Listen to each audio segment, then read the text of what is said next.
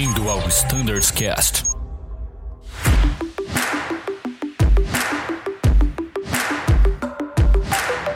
Fala galera do Standards Cast, bem-vindos a mais um episódio da série de CRM e hoje trouxemos o Caio Garcia, coordenador de fatores humanos da Azul, para bater um papo com a gente, seguindo ali o nosso nosso roteiro inicial, né? A gente falou, percorremos o um longo caminho, né, Rafa? Falamos de vários acidentes que marcaram a história, falamos do histórico um pouquinho do CRM ah, desde a sua fundação e no nosso último episódio concluímos falando da sexta geração do CRM e prometemos então trazer um pouco mais para a prática da linha aérea, a prática da Azul, e é por isso que trouxemos o Caio aqui, você não pode perder. Se você não sabe do que eu estou falando, é porque você não ouviu os outros episódios. Para agora esse episódio, por favor, corre lá e ouça os episódios anteriores, tá bom?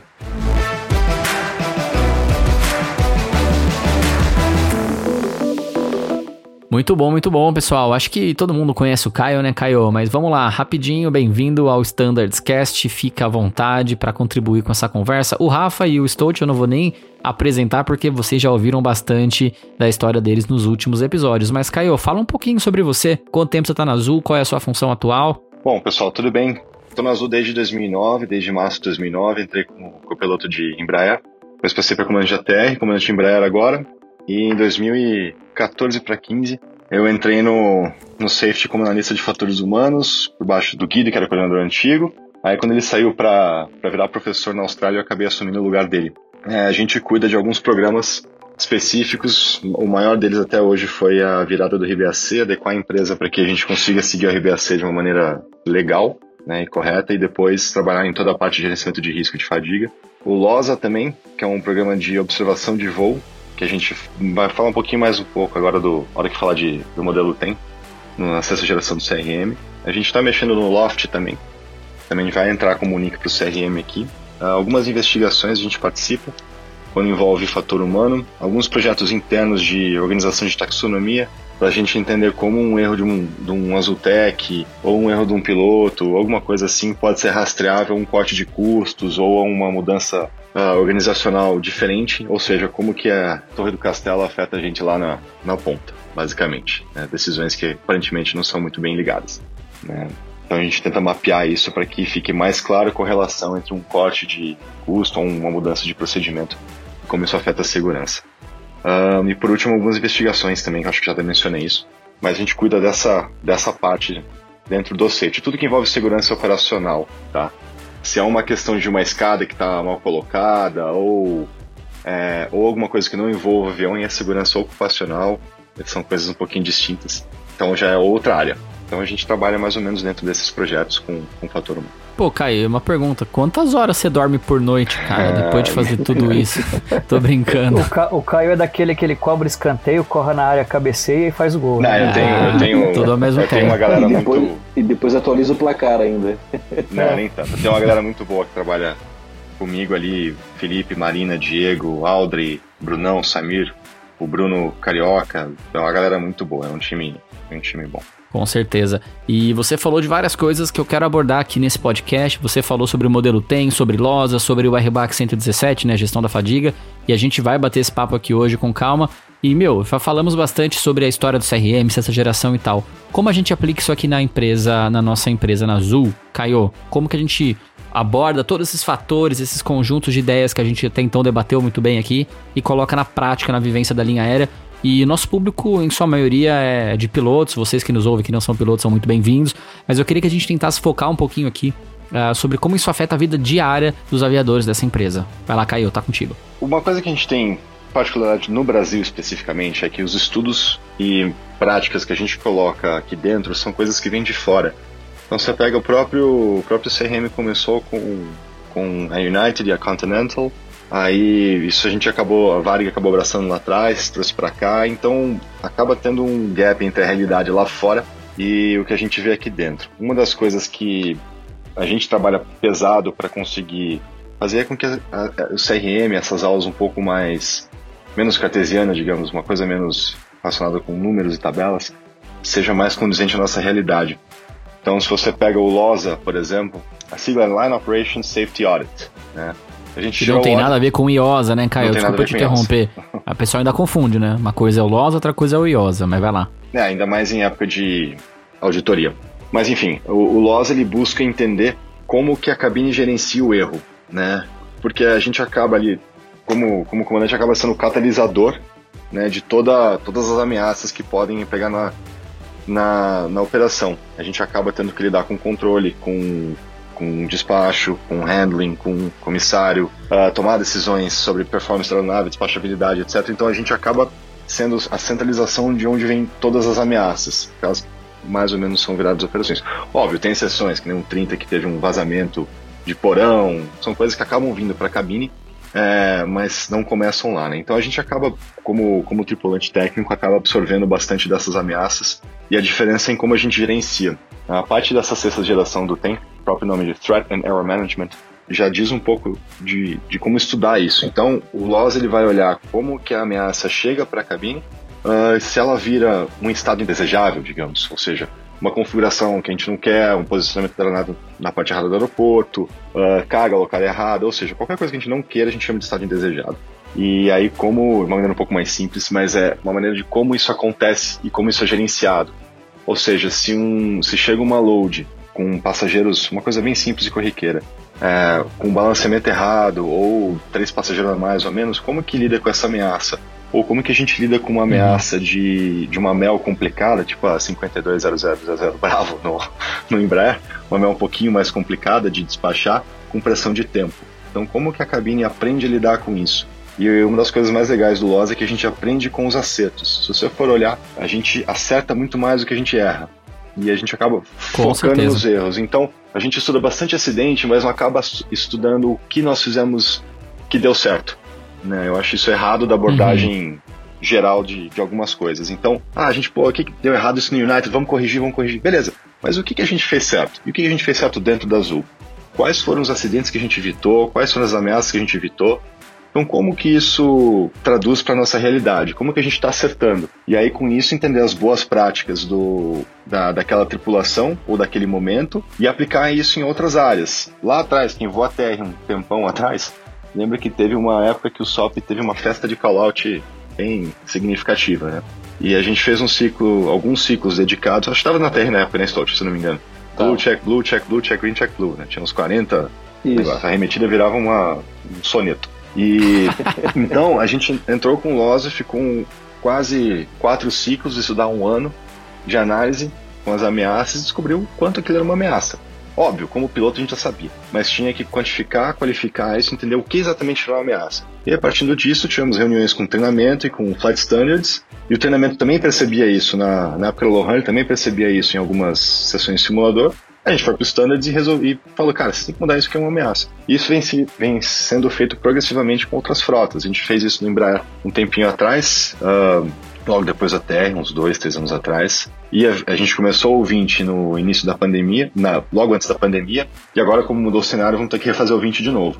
Mas a gente vai trabalhando com essas coisinhas para entender o que tem de ameaça que a gente pode sanar e quais são as boas estratégias que a gente está vendo. Então é mais ou menos por aí que, que trabalho o LOSA no, no momento mais geral. O Caio, le, legal, quanta informação. É legal você explicar isso tudo, que assim, isso tem um link direto com o que a gente falou no último Standardcast, né, Danilo e Rafa, que a gente falou da história do CRM e depois a gente entrou na parte do modelo TEM, que é o Tripreneur Management. Então, só para o pessoal relembrar que o modelo TEM tem uma ligação direta com o LOSA. Né? Na verdade, o LOSA é a observação dos voos em, na, na vida real, vamos dizer assim, online, tempo real, e vendo como é que as populações estão lidando com as ameaças. Né? Então, aquilo que a gente fala no CRM do modelo TEM, que a gente dá uma relembrada para o pessoal, o que, que é o modelo, como é que usa, o que, que são né, é, as ameaças que levam aos erros, dos erros podem levar ao estado indesejável, e estar desejável, né, onde as de segurança são reduzidas, se não for tratado logo, pode levar a um incidente ou acidente. Uma, o LOS é justamente observando a aplicação do modelo TEM, né, que é a tendência assim, mais atual do gerenciamento da, da, da segurança dentro de uma estrutura do, do, operação das empresas aéreas e que tem uma visão aí já mais de, do, da, do safety tool, né, Caio, que não é aprender é. com a, o que a gente está acertando, né, não é que a gente está relegando o erro, né, aprende com o erro também, mas é um plus muito mais aprofundado, porque eu tenho muito mais quantidade de acerto, um volume de dado muito maior, que pode ser útil para uma gestão de segurança operacional, em vez de ficar olhando com a visão antiga, que é buscar o erro, ou o culpado, ou nessa linha. Então é legal resgatar Exatamente. um pouquinho só esse ponto aí, assim, tem um, todo um embasamento teórico por trás, né? a, a ideia aqui não é fazer uma aula teórica sobre isso, mas para as pessoas entenderem que tem um porquê, tem uma linha, e o que o Caio falou, quer dizer, isso vem de fora, tem muita pesquisa fora, e as empresas que acabam aplicando isso, e a Azul está seguindo nesse caminho, né? Essa que é a tendência. É, fazer esse parênteses, Caio, só para uhum. tentar resgatar um pouquinho, né, com a sexta mas... visão do CRM e com a visão do Safety Tool aí, que é uma tendência também. Faz sentido, faz sentido. A gente tem muito mais, e justamente por isso, tem muito mais dado de acerto do que de erro. Só que não quer dizer que as coisas estavam 100%. Normalmente elas não estão 100%. Sim. Então, quem, quem sabe disso que nenhum voo sai lisinho. Tem uma coisa ou outra, nem que seja o controle. Um exemplo que a gente teve também, você participou bastante disso, Totti, como observador, foi a interação com aeroportos. A maneira, a abordagem dos agentes de aeroporto dentro da cabine, né? Isso é uma coisa que a gente trabalhou junto com a Sim. Beth na época, para que o cara não chegasse com volume. Ainda acontece, mas pelo que a gente tem visto, reduziu bastante a, as reclamações e os dados disso indicam isso, pelo menos, né? É, é, pouca a, a, forma, né, a forma de abordar a cabine. Cabine, interagir, é, entregar a navegação, exatamente. Chip, o rádio ligado, que é aquele rádio de mão, uma série de detalhes que acabam interferindo no bife da tripulação, isso. no momento de atenção, no momento de cobre de autorização, no momento de falar com a Zutec, enfim que é um momento crítico. Normalmente os últimos 15 minutos antes de fechar a porta é a fase mais crítica. É, exatamente. Que é o que tudo pinga lá para dentro do cockpit. Né? Exato. E era o que. Hoje está um pouquinho. Isso desapareceu um pouco porque a gente está com a porta fechada, né? Por causa da pandemia. Sim. Mas a, a gente percebia ali até 2020, até o ciclo de 2020 que a gente chegou a fazer, é, que isso estava melhorando e melhorando bem. Então, era um dos casos de, de sucesso que a gente tinha também. Ser reconhecido pela empresa, tudo. Isso acabou gerando alguma, algumas reflexões em aeroportos também sobre como como abordar a correção de load, uma série de coisas. Então, em geral, pelo menos o que a gente tem de, de relatório é que isso deu uma, deu uma boa melhorada. Né? Então, a gente trabalha com dados, não dá para perguntar para todo mundo, mas é, é, o que a gente percebe que houve uma melhora significativa. E é legal, Caio, comentar alguns exemplos para o pessoal entender é, como é que o, o LOSA funciona, a quantidade de dados que gera, de informação, é. e que às vezes isso traz melhorias, mudanças de processo, de, como você falou aí, de mudança de SOP, de procedimento, algumas coisas, que não necessariamente vem num boletim, né? Sim. mas as coisas vão avaliadas, existe uma área pensando, avaliando isso, propondo sugestões, propondo melhorias, algumas coisas conseguem mudar, outras não, a gente sabe que a vida é assim mesmo, mas que existe alguém lidando com essa quantidade de informação é, no do possível e tentando propor melhorias. Né? Então é legal trazer uns exemplos para só entender como é que isso funciona. Exato. O Loza é um exemplo também esdrúxulo. O Loza não constrói, não faz obra. Ele vem arrumando pavimento, ele vem arrumando saneamento, ele vem ajeitando a pressão da água, ele vem ajustando uh, coisa que está quebrada. Ele não vem e monta o um negócio, ah, agora sim. Às vezes sim, às vezes não. Mas eles, a, o trabalho grosso dele é vir tapando vinha arrumando buraco, é, melhorando oh, coisas fino, né? É, exatamente, coisa que a gente não costuma ver. Ele muda, ele não vai mudar um SOP inteiro. Ele vai mudar uma parte Sim. ou talvez um parágrafo que esteja incomodando, né? E que faça sentido do ponto de vista de gerenciamento de ameaça e risco. Ele, ele trabalha, ele trabalha para defender a gente como piloto também. Na época do, da transição do E2, teve uma discussão entre como estava sendo feito o uso da, do APU é, no solo, e tanto que a gente tinha que fazer uma, tinha um boletim específico do, do E2 você tinha que deixar a configuração das packs e bleed de uma certa maneira após o pouso. E a Embraer falava que a gente estava fazendo errado e que não estava, e sim ficou um, pouco, um pouquinho uma discussão. Aí a gente veio com os dados do LOS e falou assim: não, cara, tá certinho. A gente não pegou isso em praticamente nenhuma observação. Então, é, isso ajuda bastante a gente ter. A, a, a, entender a operação de uma maneira melhor, que a gente não consegue ver no foco, por exemplo, a gente é aqui. Sim. Vou só interromper também, Caio, porque essa percepção é, a gente também sente na sala de aula. Eu vou falar como facilitador agora, que está quase toda semana é, junto com aeroportos, com manutenção, com pilotos, comissários. É, hoje tem entrado muito colega de carga nas turmas, é um público novo que está participando das aulas de CRM. Né? Há uma interação muito legal entre, principalmente o time de solo, os aeroviários e os aeronautas. Né? As discussões hoje elas se concentram em outros tópicos. Então a gente percebe no ambiente acadêmico, na sala de aula, também uma mudança de posicionamento em relação à CRM. E vai muito de, de encontro a, a, todo o trabalho que foi feito no bastidor, né? Eu acho legal, Danilo, a gente enfatizar, porque o nosso público, ele não conhece os processos de Azuville, né? É, Para nós que que em algum momento das nossas carreiras a gente teve contato com isso, algumas informações elas são claras, né? Um ponto uhum. que eu sempre ouvi em sala de aula, e o Stout pode corroborar comigo, é que as pessoas reportam, reportam, reportam e não percebem feedbacks. Mas uh, uhum. não significa necessariamente que a ausência do feedback é algo que não tenha sido tratado dentro do ambiente do safety. E o Caio traz Sim. essa informação, né? É, então eu queria só reforçar, deixar bem claro para quem está nos ouvindo, que olha quão rico isso é, né? É, a gente mostra que o que é pregado em sala de aula, o que a gente enfatiza tanto no dia a dia, na prática gera retorno. Exato. E uma coisa que eu queria te perguntar, Caio, é, uhum. é, a gente fala muito de CRM hoje do HFAX, né? Tá. É, você poderia falar um pouquinho como funciona o HFAX e como é que o LOSA entra dentro do HFAX? Tá, antes só de, do HFAX, só dar fazer um pontinho uhum. que você falou, Geraldo, sobre essas uhum. melhoras. É, meu time tem quatro pilotos: a Audrey, Brunão, Carioca e o Samir. Eles são obrigados a voarem bastante. e Boa. a gente tenta manter uma mão no, no pulso voando, o máximo que a gente consegue. No mês passado acabei não voando tanto por uma outra missão, mas esse mês eu procuro sempre fazer pelo menos umas duas chaves de voo ali com pernoite, etc, para tentar entender e ver como estão as coisas. A gente fala que, ah, beleza, tem interrupção, os dados indicam isso, mas beleza, como é que tá a interrupção na vida real? É, tá bom em Campinas, não tá? Como é que tá no Rio, que é um pouquinho mais corrido? Uh, com ponte, mudança de pista, restrição de peso, enfim, vendo essas coisas, tentar sentir esse sentir se esse barulho tá diminuindo mesmo se os dados que eles indicam estão sendo corretos, a gente não consegue fazer tudo. Mas eu tento fazer com que meu time mantenha, mantenha uma mão no pulso e um olho no, na operação mesmo, para ver como estão as coisas. É, até para a gente conseguir falar com um pouco mais de propriedade, até com um gestor aqui em cima. Olha, fiz um voo tal, estava assim, esse foi o voo, você pega o dado, pega o combustível, olha, etc. Então, a gente consegue ter um pouquinho mais de interação. Eles são, são forçados a, a voar o máximo que eles podem.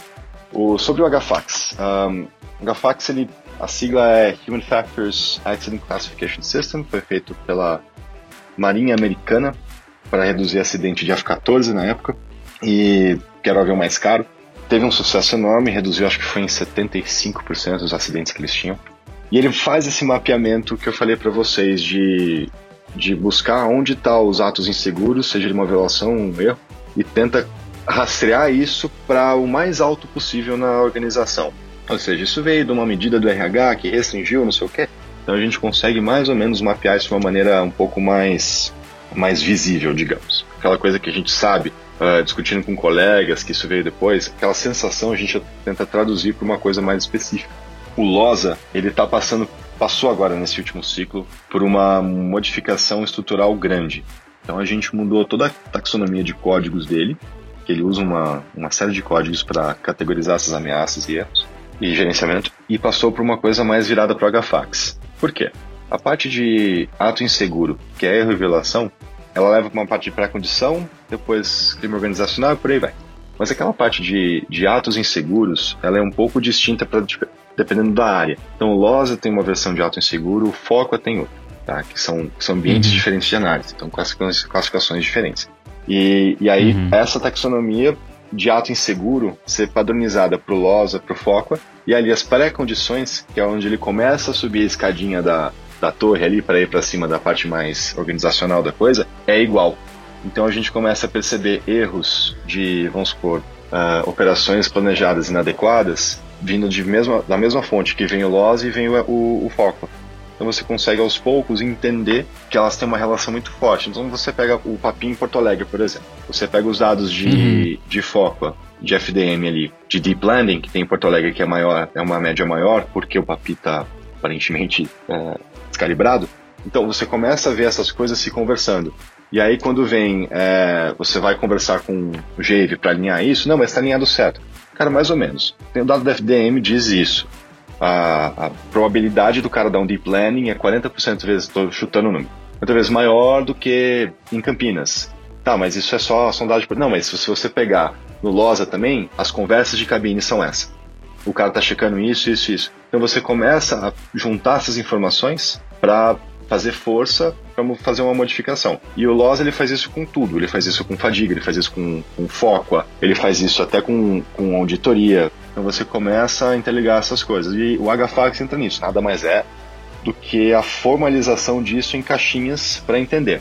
Quando você pensa em Safety 2, o HFAX ele é um pouco cartesiano demais. Porém, ele é um excelente conversor para quem só entende de número e rótulo, começar a pensar um pouco mais nas questões organizacionais, nas interações entre a organização e a, e a linha de frente, que é o que o Safety 2 prega para entender essa coisa um pouco maior organizacional. Então ele tenta fazer essa conversão. Ele não é uma ferramenta 100%, não é, mas é, não tem nada melhor ainda que a gente possa usar em massa. Tá? Se for fazer caso específico, tem. O TF2 tem ferramentas excelentes, mas em massa, para ligar tudo isso, ainda é, a gente entende que é a melhor opção como ferramenta de gestão, né, Caio? É. é. assim, porque a gestão da segurança, considerando vários pontos, várias entradas de informação Exato. e um grupo fazendo uma determinada análise, né? Porque o Safety 2 não vai entrar nesse nível. Você precisa ter alguma coisa que junte informação e transforme ela em um dado para tomar decisão, né? Exato. Falando do ponto de vista de gestão, não estou falando, falando, do ponto de vista do safety. Fica, né? fica transparente. É, é importante quem está ouvindo entender isso e ter uma ferramenta que ajude mesmo que tenha limitações, mas que ajude a traduzir uma coisa para outra, né? para que possa chegar em algum resultado prático, mesmo que em alguns momentos não seja ideal. Né? Sim, exatamente.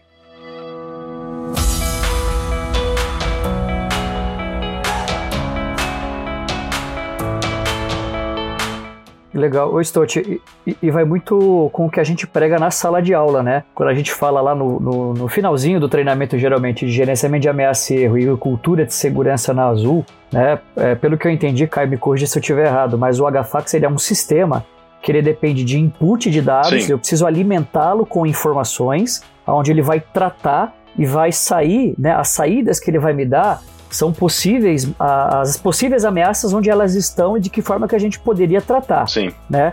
Então é um sistema bem simples, como qualquer sistema de computador, claro. Tem a robustez por ser um sistema gerencial, né? Mas assim, eu tenho entrada, processamento e saída. Ele, né? não, é nem, ele não é nem um programa, ele é só uma maneira de você classificar as coisas. Então você toma uma decisão Sim. X. Isso muda, isso varia bastante. É, e a gente sente isso na pele, coisas que a gente não faria, fazia antes, depois não faz mais. É, o próprio voo da China, que a gente fez é um exemplo disso, já fazendo link com fadiga. O voo teve uma jornada, o maior deles teve uma jornada de 38 horas sem o pernoite. Uma coisa que meses Nossa. atrás era impossível de, de imaginar, só que a gente fez de uma maneira que o risco estava dentro do aceitável previsto. Né? Óbvio, sempre conversando uhum. com tripulação, etc. Eu não fiz o voo especificamente. Também não fiz, acredito. Sentiu. Queria ter feito, cara. Não fiz. Não fez, Danilo? Não fiz. Não deu, um tava voo, de licença. Era um voo que eu, que eu gostaria ter de ter visto. Sim. Mas uh, a gente fez com, com também um custo de mitigação e de gerenciamento de risco que a gente nunca tinha feito. Então, por mais que o risco tenha sido maior do que o assumido uh, uma, uma operação normal, o investimento para mitigação de risco foi maior também. Então o voo tinha barreiras, Ótimo. ele tinha algumas alguns no-goes específicos e ele foi evoluindo para melhor durante um tempo, pelo menos o feedback recebido da galera. Mas um, foi justamente isso. Você, beleza, quanto a gente precisa investir? Compensa? Compensa. Dá para fazer? Olha, por aqui a gente vendo como tá, é um pouco de uma incerteza, mas tá mais para sim do que para não. E aí a empresa começa a assumir. A gente aprende com o primeiro, aprende com o segundo e começa a, a fazer isso. E o bom disso também é que você aprende e fala assim, cara, isso aqui não dá para fazer em nenhuma outra situação. É uhum, impossível uhum, fazer isso. Então. Você acaba uhum. gerando dados, né, Caio? E Exato. útil para futuras operações, né? Então, Exato. Agrega, gera valor, gera conhecimento e gera... você produz melhor. Não, eu, eu, consigo fazer mais ou não, o meu limite é esse aqui, né? Exatamente. Então, é, isso ajuda bastante. É diferente, isso foi feedback que o pessoal passou para mim, não vem na minha cabeça. É, é diferente você fazer um voo para levar uma criançada para Disney e fazer um voo para trazer insumos para combate à pandemia, onde talvez o tio, o pai do cara tá no hospital. Então sim, sim. é uma motivação completamente diferente de fazer. Né? Então isso a gente tem que, tem que avaliar com muito, muito carinho e, e profissionalismo para é. que não coloque todo mundo numa situação chata. Né? É, eu lembro então, que eu fiz então o bate-volta a Lisboa de, de Recife, Recife, acho que foi meu último voo antes de tirar a licença. Acho que eu fiquei 24 horas de uniforme. Pesadaço, pesado. Pesadaço. Fiquei 24 horas com uniforme no corpo, foi impressionante. E, mas é o que você falou, a motivação era um voo humanitário. A gente estava indo lá para entre aspas, né, resgatar brasileiros. Sim. Então foi algo necessário de ser feito. E eu achei muito legal exatamente o que você falou, voando com os colegas que fizeram o voo da China e eu fazendo o meu bate-volta a Lisboa. O nível de gerenciamento da ameaça aumentou Sim. muito. Então, a preocupação com a fadiga, a quantidade de tripulações que voaram, o tipo de revezamento que a gente executou Sim. a bordo, tudo foi muito bem pensado e planejado para garantir um nível de segurança aceitável. Exato. Eu acho que isso que é sensacional no nosso papo, né? Exatamente. A, a nossa, o nosso mercado, a nossa empresa, o mundo é algo muito dinâmico. E a gente precisa se adaptar às demandas atuais sem abrir mão de um nível de segurança aceitável. E na medida que os inputs novos chegam, dos novos cenários, das mudanças, daquilo que se propõe, a gente também evolui imediatamente na quantidade de dados que entram nas análises e também nas respostas Sim. que a gente dá a esses novos cenários. Aí, a gente viu isso na pele nesse ano e meio aí de pandemia, né, é. né, Caio? Em todos os sentidos possíveis, né, imagináveis. E, e foi bem legal. E eu vi que você falou um pouquinho sobre gestão da fadiga, se me permitem, eu já quero fazer essa ponte. O que, que a gente pode falar, Caio, sobre a, a, gestão da fadiga, né? Desse tal da CRBAC 117 aí que todo mundo já ouviu falar e alguns se arrepiam só de lembrar desse é, número. O, o RPAC ele virou em março de 2020. É, ele virou 10 dias antes do Covid. Olha aí. O cenário que a gente tinha antes de regulamentação, a gente tinha duas regras de escala, que eram específicas para madrugada seguida e uma para per dia no 20, especificamente. Né, que a gente conseguiu derrubar o risco ali em quase 30% pré-RBAC. O RBAC ele, uhum. ele cria um, um trade-off que às vezes, assim, dependendo da situação, pode ser esquisito, que é você voa muito mais de dia e bem menos de madrugada. Essa é a ideia. Porém, ele tem suas limitações. Então, eu acho que a maior limitação dele hoje é a questão de madrugada seguida. Ele passou de duas madrugadas, uhum. antes a gente tinha convenção, duas madrugadas seguidas, né, e a terceira vai ser, terceira apresentação depois das 8 da manhã, para duas madrugadas nas últimas 48 horas. Então isso é um cenário que pode forçar o cara a fazer quase três ou quatro madrugadas seguidas. E é hoje o maior risco que a gente tem, o maior número de reportes. Tá? Não é uma coisa que a gente está cego para isso, mas é uma coisa que começou a apontar agora. Em mais Sim. ou menos em outubro, que foi quando a gente realmente começou a acelerar de novo, com força. Tá? Então é um regulamento que por mais que ele tenha aí um ano, quase dois anos, de voo mesmo ele tem três meses. Três, quatro meses talvez, é porque a última alta que a gente teve pós-Covid não, não dá para considerar com os números de decolagem, nem com a malha que está hoje. Então, essa dinâmica toda de, de como ele vai se comportar na, uma vez solto da, da jaula é uma coisa que a gente está vendo agora. Né? Uh, o que a gente tem para tentar mapear isso da maneira mais rápida possível a gente criou uma matriz de risco que hoje a gente dá ela bastante para outras empresas pelo rigor técnico que ela tem. Então, se vocês olharem no manual de gestão de fadiga, uhum. no fim dele tem uma matriz de risco que a gente usa para medir algumas coisas, né? principalmente estudo de regra. E a gente tem agora justamente um estudo de regra para voltar esse conceito antigo de madrugada, ver como reage o risco e se precisar começa a estudar novas novas regras, tá? Essa seria uma coisa off-fleet. Então a gente está tentando ver a melhor maneira de colocar essa essa regra em prática, no meio de um cenário de reaceleração e reaquecimento. Então, são, são esse, é esse, bem transparente com vocês, esse é o cenário que a gente tem hoje. Tá? Então, é isso que a gente faz com, com a parte de RBAC. A RBAC em si, ele tem algumas particularidades também que a gente falou de aclimatação, é, que a gente já, já viu, desculpa, de aclimatação, uma série de coisas que acabam uh, dando um pouquinho de confusão. A estratégia da Azul foi no início uh, fazer a calculadora dentro do Minha Azul, depois a gente veio com uma nova, um novo modelo para tentar mitigar algumas coisas, por exemplo, a aclimatação dentro do Brasil. Quando você vai para, você sai de Campinas, pousa em Porto Velho, Porto Velho tem um fuso a menos, seu ponto de referência para madrugada e para jornada passa a ser Porto Velho. Então isso acaba dando uma misturada um pouco na, na cabeça, né? Uma calculadora ajuda bastante nisso. A gente desenvolveu outra, Danilo está até acompanhando de perto, né, Danilo? Uma Sim. das estratégias foi melhorar esse aplicativo e deixar ele jeito que do jeito que a gente quer. Um, ele já está nos testes do Minha Azul novo. Então, para tentar mitigar os principais aspectos que a gente vê. Quando virou a RBAC, a gente fez um plantão de, de dúvidas, tanto uma linha de quase, era 24 horas pelas primeiras duas semanas, depois passou a ser hora comercial, e o plantão da, da Thaís Camargo, que era uma das instrutoras de, de fadiga no Crudesk em Campinas, para tirar dúvida, né? E a gente pegou essas, essas dúvidas, essas, esses comentários, etc. E refez o manual de fadiga. Então, ele, ele para começar, que ele tem um índice muito mais fácil de, de navegar. Legal. E tentando escutar o grupo ao máximo possível, até agradeço quem estiver escutando e participou desses, dessas conversas de melhor e dúvidas, etc. Até o próprio Rodrigo Egas ajudou bastante nisso. Então, o Fabrício Dexheimer, que é o, o representante sindical, também bateu bastante perna é, para ajudar a gente a fazer um manual que o grupo entenda. Não é um manual para memorizar, para entender, mas ele tem que ser um manual fácil de consultar. Então, foi uhum. feito pensando nisso. A ideia também é colocar no aplicativo mais para frente trechos e imagens para que fique mais fácil de, de interpretar coisas ali mais no calor do momento. Legal. Mas de maneira offline, obviamente. Muito bom, Caio. É isso de RBAC 117? Olha, que dá para explicar sem imagem, eu acho que sim. Boa. Pessoal, não sei quanto a vocês que nos ouvem de casa, mas aqui eu tô com a cabeça quase explodindo do tanto de informação legal que o Caio trouxe pra gente. Acho que foi, foi bem esclarecedor ouvir aí o Caio tendo essa visão do safety, sendo ele coordenador de fatores humanos da Azul e colocando em prática tudo aquilo que a gente tem discutido, né, Rafa Stout, nos últimos podcasts. E aí, o Caio, acho que duas coisas me chamaram muito a atenção. Comecinho do podcast, você falou que o comandante é o catalisador, né, da, das ameaças, né? Acho que isso, isso é bem interessante de se, de se pensar aqui nesse fechamento desse podcast. Imagino que quando você diz catalisador, você quis dizer que, na prática, tudo é responsabilidade dele. A responsabilidade final é do comandante e ele vai receber inputs de diversas áreas, de diversos setores, de diversos lugares diferentes, tanto da Azul quanto, enfim, do controle de tráfego aéreo, inputs visuais da meteorologia e, no fundo, no fundo, as decisões em prol da segurança sempre estarão sob a responsabilidade dele. Não vou chover no molhado, a gente sabe que é assim que funciona a aviação, mas eu queria aqui fazer um apelo, uma conversa, enfim, um direcionamento para os colegas que dão esses inputs aos comandantes. Sejam eles controladores de tráfego aéreo, sejam eles copilotos, agentes de aeroporto, enfim, comissários. A gente precisa ter essa consciência cada vez renovada de que ele está lá para zelar pela segurança, ele é o responsável, e a nossa função é nutri-lo com o máximo de informações úteis possíveis para que ele tome a melhor decisão, pensando na segurança do voo.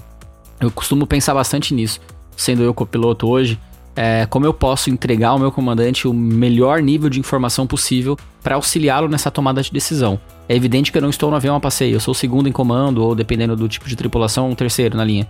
Mas de qualquer maneira, eu estou ali para compor essa tripulação e para oferecer informações de qualidade. E aí, vocês que nos ouvem, como que fica. A, acho que para mim fica a lição, né? Como que a gente pode atuar dentro da nossa hierarquia, dentro daquilo que nos é cabido, mas para transmitir informações e dar esses inputs de qualidade ao nosso comandante. Concorda, Caio? Concordo.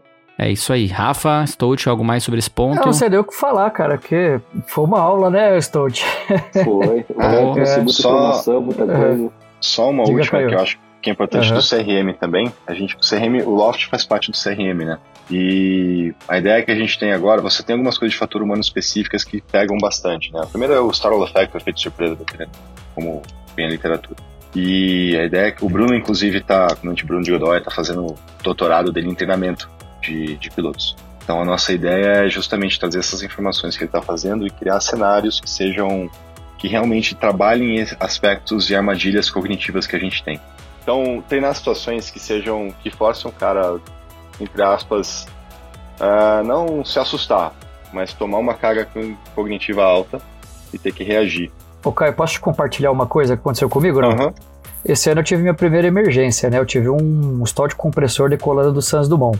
E, e assim, o que, eu posso compartilhar, né? Porque já foi feita toda a investigação, mas é, eu e o, e o, meu colega, né, que era o meu aluno, no caso no Santos Dumont, nós demoramos cerca de 20 a 30 segundos para você começar a entender o que está acontecendo. Né? É uhum. algo impressionante. É. Né? Olha aí. Por mais que é. você treine, por mais que você estude, por mais conhecimento técnico que você tenha, essa parte não técnica, né, do ser humano na cabine de comando é algo incrível. E a gente começou a voltar pro loop cerca de 20, 30 segundos 20, é depois é do, do, evento, né? E é o, o tal do Startle Effect. É, né? o Startle Effect ele demora em torno de 25 uhum. a 30 segundos para voltar. E é isso que isso. você falou, Gerald. Não, não é uma coisa para se ter vergonha nem achar que não nenhuma, vai acontecer. Nenhuma. Até porque É, um, é, um, mecanismo de defesa cognitivo de toda, do, de todo um, ser vivo complexo, entre aspas. Então, todo tipo de bicho tem isso. Uhum. Então, assim, ah. fisiologicamente, basicamente o que acontece, a cabeça ela toma um atalho,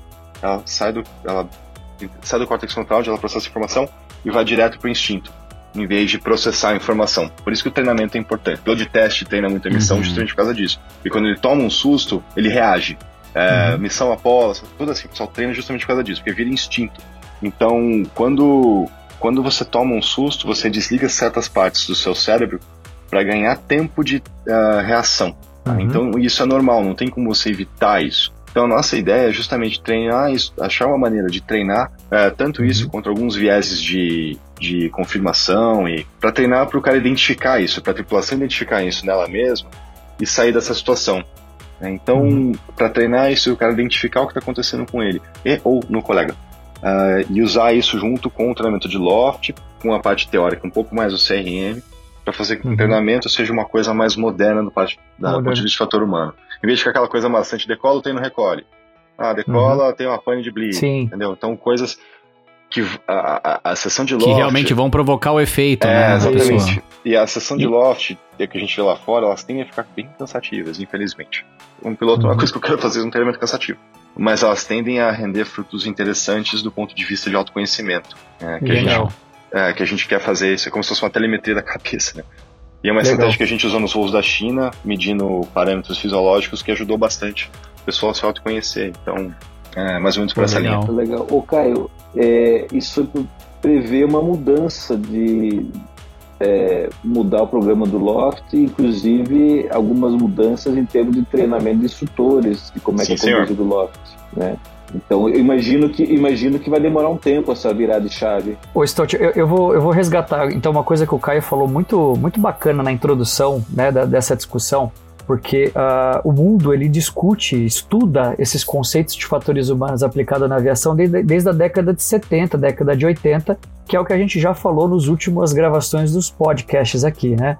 Dos acidentes, do, do retrospecto, tá até a gente chegar na sexta geração. E no episódio de hoje que a gente coloca na prática, né? Como isso funciona dentro da Azul. E tá aqui o Caio trazendo esse conhecimento para a gente. É, a minha percepção como facilitador hoje você vê, o mundo estuda isso há mais de 40 anos, né? Você tem universidades que estão num nível muito avançado, colegas que trabalhavam na Azul que foram se dedicar a isso, o Caio que estuda isso a carreira inteira, ou os colegas que estão no Safety hoje que, que vão apresentar teses sobre o assunto. E em contrapartida, por outro lado, é importante fazer essa crítica. Nós ainda temos muitos colegas aviadores que ainda veem o CRM como uma fantasia, né? como um conceito, aplicação de fator humano, como algo utópico. Em alguns pontos eu até concordo que ele é. Quando o Caio falou né, da gente chegar na perfeição, eu acredito que a gente não consegue chegar na perfeição, porque onde o ser humano está envolvido, a gente tem o aspecto fator humano que é uma variável, é uma surpresa, é um ponto de interrogação, né? Mas me chama muito a atenção essa reflexão que o Caio fez, né?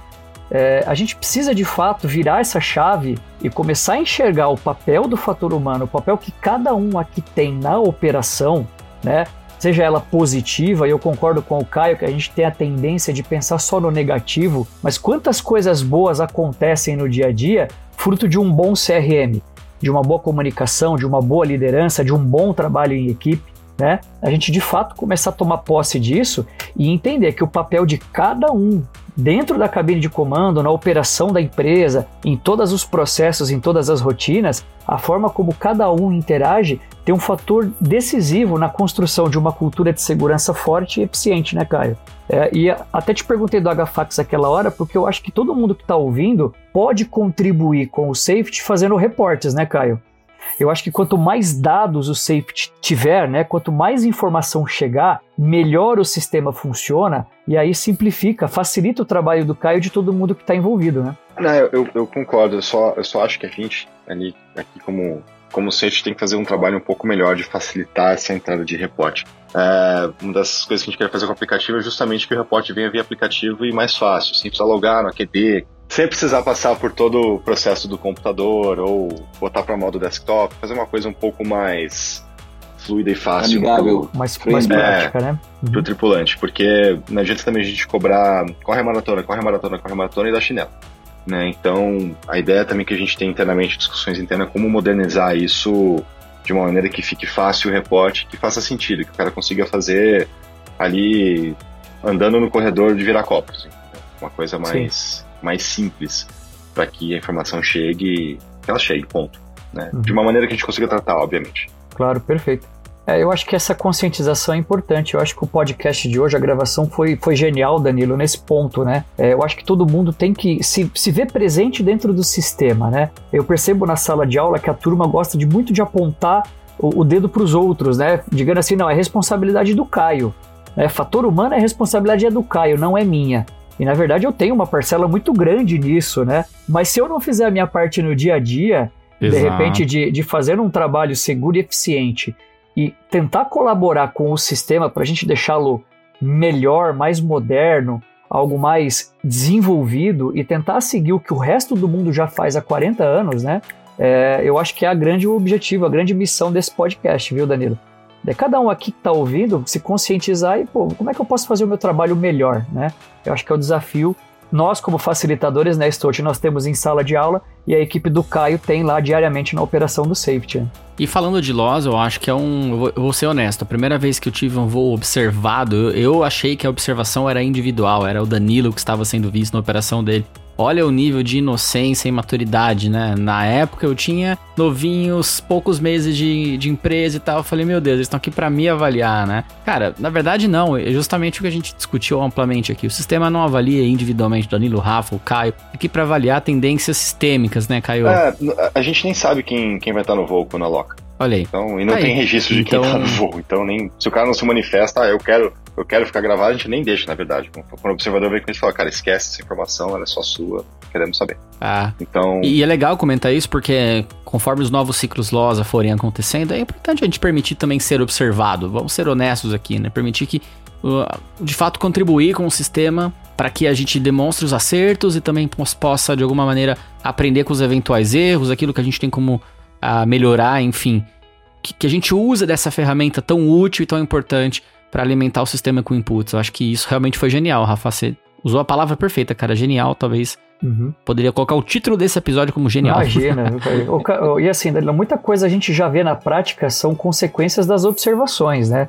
Uh, no tempo que eu passei no administrativo, foi a fase em que estava começando a implantação do E2, né? Então, o Fly Standard estava debruçado em cima dos manuais, era, era necessário um upgrade do SOP do E1 para poder uhum. você chegar o mais próximo possível do E2. E essa transição, essa adaptação, grande parte disso só foi possível. Eu lembro das reuniões que a gente fazia com o Caio, é, graças ao, aos dados e às observações que viam do LOSA, né? É, o Guido, na época, também sugeriu até para a gente mudar o layout do QRH, né? Os QRHs hoje do Embraer, eles são de, de papel amarelo é, graças ao trabalho, é, a cara do Guido, né?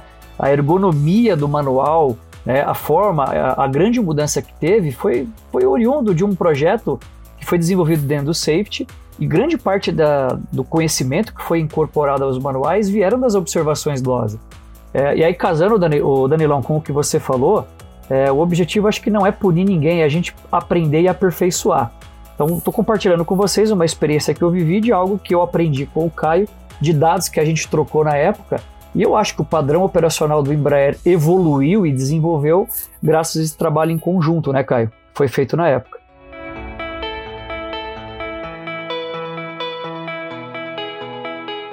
Muito bom, pessoal. Acho que falamos bastante sobre o tema. Sinceramente, aprendi demais, calado com a experiência do Caio. Caio, desculpa, mas você vai ter que voltar para outros episódios porque apenas uma hora de gravação não seria suficiente para a gente debater todos esses assuntos. É, e pessoal da Rota, eu sei que vocês têm muita dúvida sobre o LOSA, sobre o processo de observação, sobre fatores humanos, sobre fadiga. Quero fazer um pedido. Ao final desse episódio, corra lá, envie um e-mail pra gente, standardscash.voiazul.com.br ou o e-mail de divulgação semanal, a gente tem um link para um Forms. Envia sua dúvida e a gente grava um podcast abordando as dúvidas de quem nos ouve. Quer forma melhor de comunicar? A gente traz o Caio aqui. Num outro episódio, a gente faz um quadro de perguntas e respostas e aproveita assim bem o tempo para, de fato, falar daquilo que vocês têm mais necessidade. Mas desde já, Caio, eu agradeço muito a sua presença, foi muito enriquecedora mesmo. Quero deixar aqui um espaço para você transmitir uma palavra final para quem nos ouve. Ah, obrigado, Danilo, por Danilo Stout e Gilode por me receberem. É, o que vocês precisarem, só avisar. É, nosso e-mail é aberto, pode mandar para safety.voiazul frms.voiazul, as específicas de fadiga. Uh, o time do LOSA também, que está mais em contato com o grupo, os observadores, eles, estão, eles, são, eles recebem informações quando precisam de dados específicos da empresa, tudo. Então, se vocês precisarem, conversem com eles também.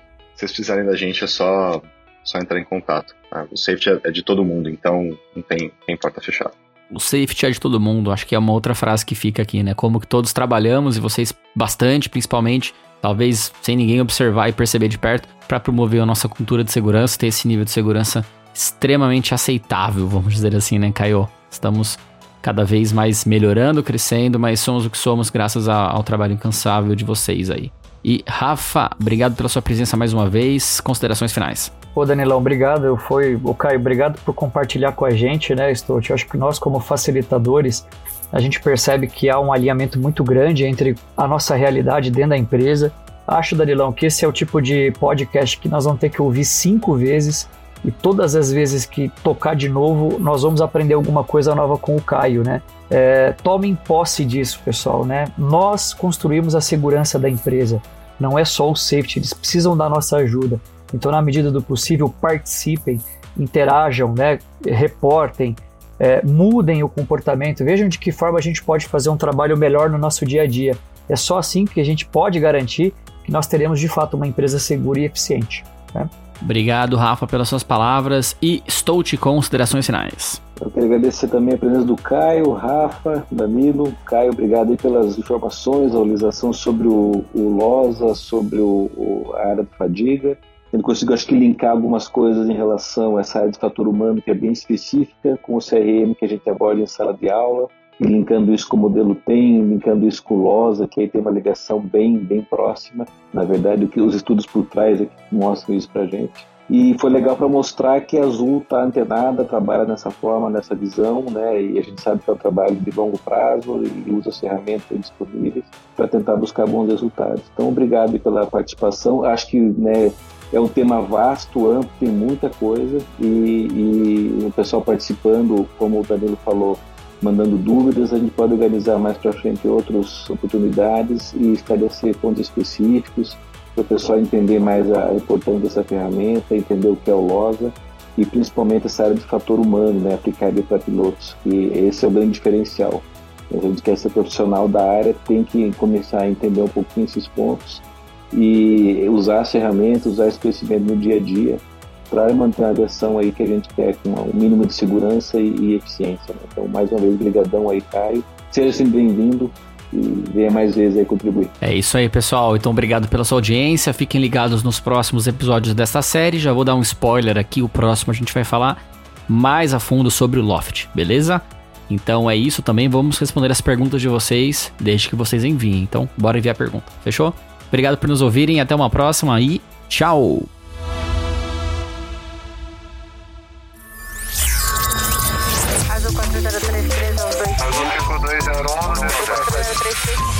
Você ouviu ao Standards Cast.